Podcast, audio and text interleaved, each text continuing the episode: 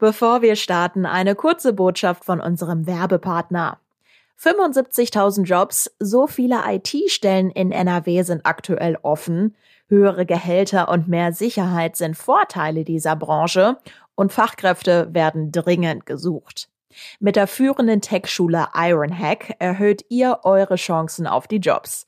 In nur neun Wochen lernt ihr live alles, was ihr braucht, um eure Karriere in Data Analytics, Webentwicklung oder Cyber Security zu starten.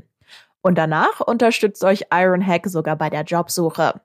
Jetzt mehr erfahren unter ironhack.com. Und jetzt geht's los mit dem Aufwacher.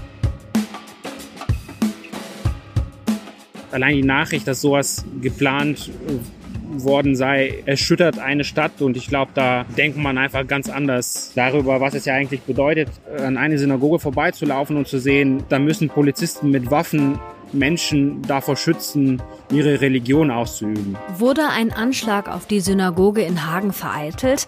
Darüber müssen wir heute sprechen. Wir klären, was wir bisher wissen und wie sich die Menschen in Hagen aktuell fühlen.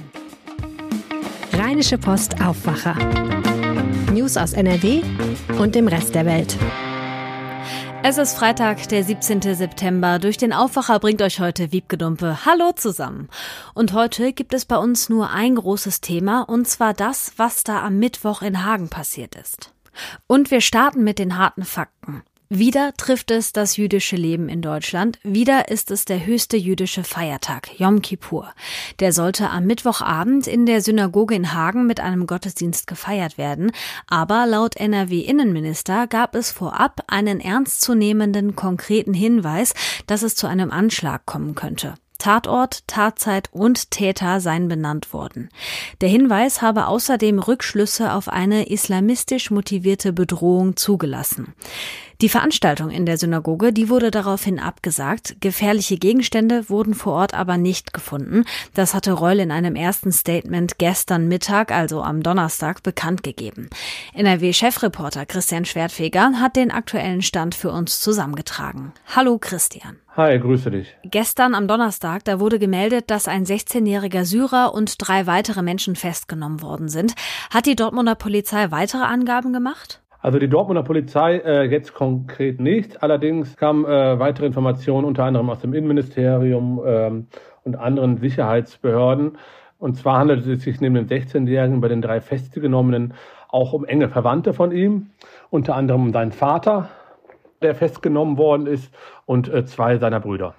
Die haben mit ihm zusammen halt in der Wohnung gewohnt, äh, die dann auch im Zuge der Maßnahme von der Polizei durchsucht worden ist. Und in dem Zusammenhang sind die Personen dann auch vorläufig festgenommen worden. Mhm. Und wie lautet jetzt der konkrete Vorwurf?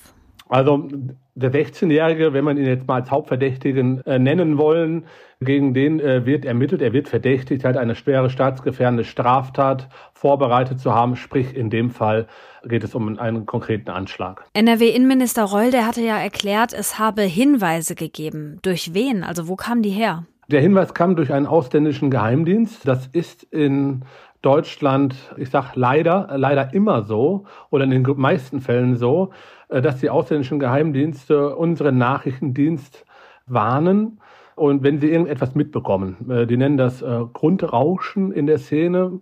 In dem Fall haben die was gehört, im Hagener Raum und haben dann sofort den Auslandsgeheimdienst des BND informiert.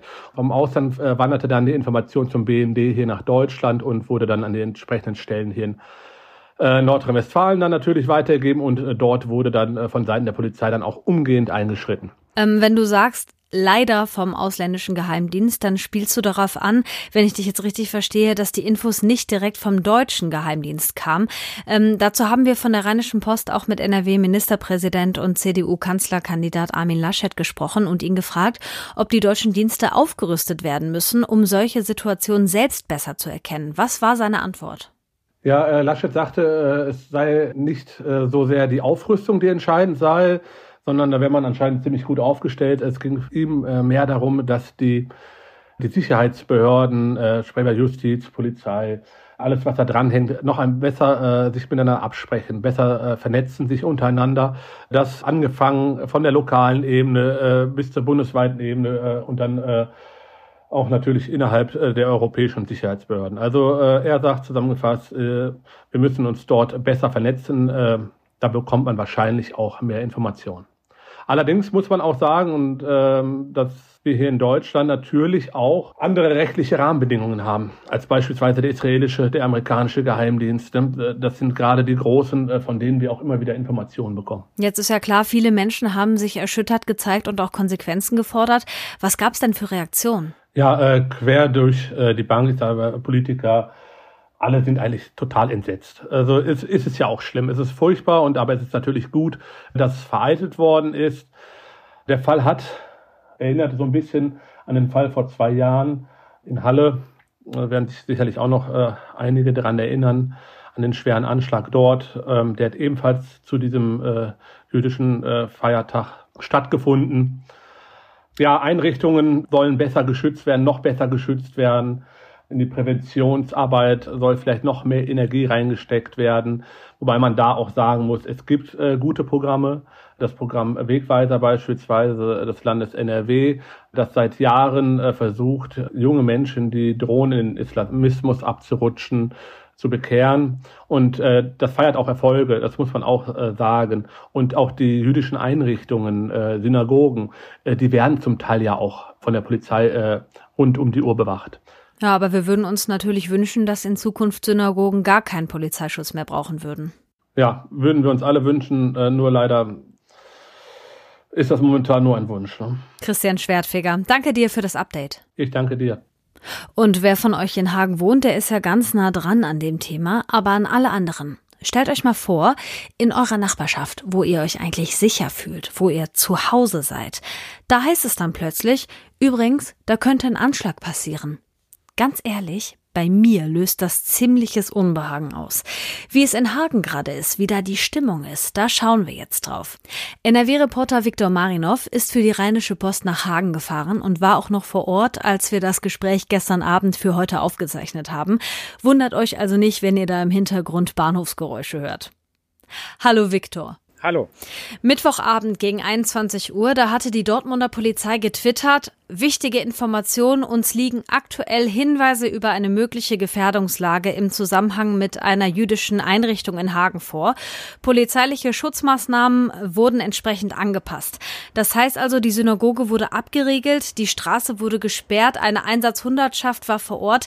Wie ist aktuell die Lage in Hagen? Äh, am Donnerstag ist die Straße nicht mehr gesperrt, aber vor der Synagoge sind immer noch viele Polizeiautos da und auch Beamte äh, teilweise schwer bewaffnet. Die Stadt ist ein bisschen unruhig dadurch. Also nicht nur vor der Synagoge sieht man sehr viele Polizisten, die unterwegs sind. Und sind generell viele Leute unterwegs? Also hat das auch irgendwas mit den Menschen in der Öffentlichkeit gemacht? Hm, das ist schwer zu sagen. Also viele Anwohner, natürlich Menschen, die an der Synagoge so vorbeilaufen, äh, die äußern sich natürlich bestürzt. Und gerade die Menschen, die da in der Nähe wohnen, die haben das ja auch so ein bisschen mitbekommen und es ist ja schon ein extremes Ereignis, wenn sowas vor der Haustür geschieht. Hm, ich habe gerade schon mal versucht anzudeuten, wie das für mich wäre, wenn ich jetzt hören würde, hier um die Ecke könnte möglicherweise ein Anschlag passieren. Ganz ehrlich, ich würde mich nicht nur unwohl fühlen, sondern ich hätte vielleicht auch das Gefühl, dass mein Viertel, also mein Zuhause, da wo ich wohne, nicht mehr sicher ist. Du hast mit Nachbarn, mit Anwohnern gesprochen. Wie nehmen die das wahr? Ja, für die ist es total dramatisch, wobei man muss sagen, hm, die Synagoge wird ja nicht seit heute überwacht oder seit gestern in Hagen, sondern schon seit Mai. Da gab es ja eine Eskalation im Gazastreifen-Konflikt. Und da hat die Polizei gesagt, wir müssen jetzt die Synagoge auch richtig bewachen. Und seitdem stehen halt bewaffnete Polizisten vor der Tür. Und äh, ein Anwohner hat mir gesagt, für uns ist es ja zum Alltag geworden, dass wir diese Leute sehen. Jetzt ist es natürlich umso dramatischer, als man weiß, man ist vielleicht äh, um ein Haar äh, an einem Anschlag, äh, man hatte um ein Haar einen Anschlag vermeiden können. Das macht's äh, umso krasser für die Anwohner. Ja. Sind die denn eher beruhigt oder haben die immer noch ein bisschen Angst? Kannst du da was zu sagen? Oh, die sind natürlich beruhigt etwas durch die Polizeipräsenz. Andererseits gibt's ja in diesem Geschehen so Stichwörter, die keinen kalt lassen können. Wenn man hört, es ist es könnte ein Terroranschlag in der Nähe geplant gewesen sein, dann denkt man natürlich darüber nach, wie, wie, kann, das, wie kann das hier sein? Man denkt an Halle vor zwei Jahren, äh, dieser schreckliche Terroranschlag, wo auch Menschen ums Leben gekommen sind. Und ähm, ein Anwohner hat mir zum Beispiel gesagt, ja, bisher ist ja sowas an Hagen immer vorbeigegangen. Ähm, aber das wird die Stadt, glaubt er, lange beschäftigen noch. Mhm. Jom Kippur, das ist ja der wichtigste jüdische Feiertag. Den Gottesdienst dafür abzusagen, ich könnte mir vorstellen, das war für die Gemeinde ein großer Schritt.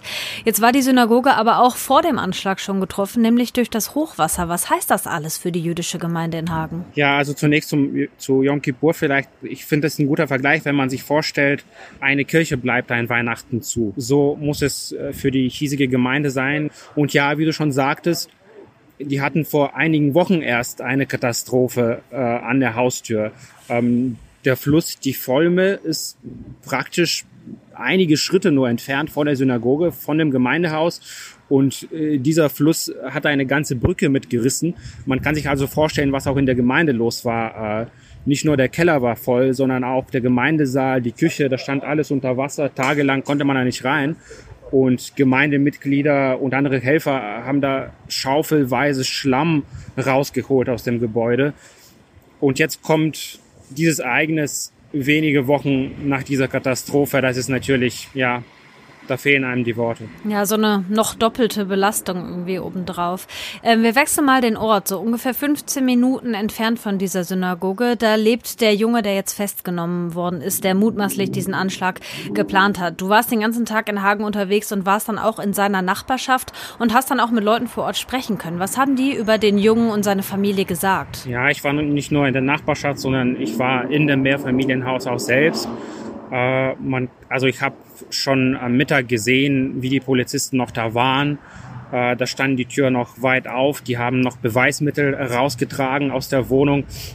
Und ich habe mit einem Nachbar gesprochen. Der hat mir erzählt, eigentlich waren das sehr ruhige und unauffällige Leute. Der hat mir erzählt, einmal gab es bei äh, seinen Nachbarn sowas wie eine Party, da war es ein bisschen lauter. Da hat er geklopft und hat gesagt, könnt ihr nicht ein bisschen leiser machen? Und da haben sie sofort sich ruhiger verhalten. Am nächsten Tag hätten sie sich entschuldigt. Dieser Nachbar, für den war das auch so ein bisschen schwer zu glauben, dass diese Familie, die dort seit fünf Jahren wohl wohnt, dass dieser 16-Jährige dort einen Terroranschlag geplant haben soll. Ich glaube, da wird es aber auch jedem schwer fallen, das zu glauben. Ja, das glaube ich auch. Kann man schon sagen, wie es jetzt in Hagen weitergeht? Also man kann sagen, wie geht es vor der Synagoge weiter? Da bleibt nämlich die Polizei mit automatischen Waffen vor der Tür, falls doch was passiert. Die Anwohner sagen, das wird uns lange beschäftigen und ich glaube, das stimmt auch. Allein die Nachricht, dass sowas geplant worden sei, erschüttert eine Stadt und ich glaube, da denkt man einfach ganz anders über die Nachbarschaft nach mhm. und darüber, was es ja eigentlich bedeutet, in Deutschland zu leben und ständig an eine Synagoge vorbeizulaufen und zu sehen, da müssen Polizisten mit Waffen Menschen davor schützen, ihre Religion auszuüben. Ja, das ist ein krasses Bild. Ob dieser 16-jährige Junge, der da festgenommen worden ist, wirklich den Anschlag geplant hat, das muss jetzt ermittelt werden. NRW-Ministerpräsident Armin Laschet hat jedenfalls zugesichert, dass die mutmaßlich geplante Tat umfangreich aufgeklärt werden soll und dass alles getan werde, um die Sicherheit von jüdischem Leben zu garantieren. Ich danke dir, Viktor Marinov aus Hagen, für ja, den Eindruck aus der Stadt. Danke dir. Und weil Viktor das vorhin erwähnt hat, das ist nicht das erste Mal, dass eine jüdische Gemeinde an Yom Kippur gefährdet war. Vor zwei Jahren hatte ein bewaffneter Rechtsextremist in Halle versucht, an dem Feiertag in eine Synagoge zu gelangen. Als die Tür dann nicht aufging, hatte der Antisemit in der Nähe zwei Menschen erschossen. Ich muss noch ein kleines Update hinterher schieben. Die Brüder und der Vater des Hauptverdächtigen, die sind noch Donnerstagabend wieder freigelassen worden. Gegen sie bestehe kein dringender Tatverdacht. Aus Sicherheitskreisen heißt es außerdem, dass der 16-Jährige wohl Kontakt zu einem bekannten Islamisten im Ausland hatte und dass er sich damit beschäftigt hatte, wie man eine Bombe baut. Alle aktuellen Infos findet ihr auch in unserem Newsblog. Den habe ich euch in den Show Notes verlinkt. So, und jetzt verlassen wir mal das Thema Hagen und schauen mal, was heute auch noch so ansteht. Die Gründer der Firma BioNTech, die im letzten Jahr wegen der Entwicklung eines mRNA-Impfstoffs bekannt geworden sind, bekommen heute in Köln die Ehrendoktorwürde überreicht. Ur Shahin und Özlem Türeci bekommen die Auszeichnung im historischen Rathaus in Köln und tragen sich dort auch in das Goldene Buch der Stadt ein. Der Bauausschuss des NRW-Landtags befasst sich heute mit dem Gerichtsurteil rund um die rechtswidrige Räumung des Hambacher Forsts. Die Grünen-Fraktion hatte dafür eine aktuelle Viertelstunde beantragt. Danach geht es noch um den Entwurf für ein nordrhein-westfälisches Denkmalschutzgesetz und um die 3G-Regelung für Ratsmitglieder. Heute ist Freitag, da bekommt ihr wie immer die Wochenendtipps von uns und heute kommen die von Kulturredakteur Philipp Holstein. Ich empfehle fürs Wochenende die Dokumentation Milli Vanilli from Fame to Shame, die es gerade in der Arte Mediathek gibt.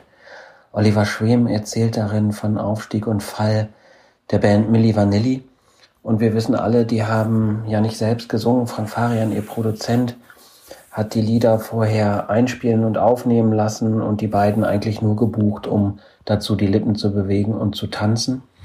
Irgendwann, nachdem der Erfolg sehr, sehr groß war, haben die beiden das aber nicht mehr wahrgenommen, dass sie im Grunde nur die Gesichter dieser Songs sind und nicht die Urheber. Sie wollten damit auf Tour gehen, bildeten sich ein, sie könnten sie auch live singen.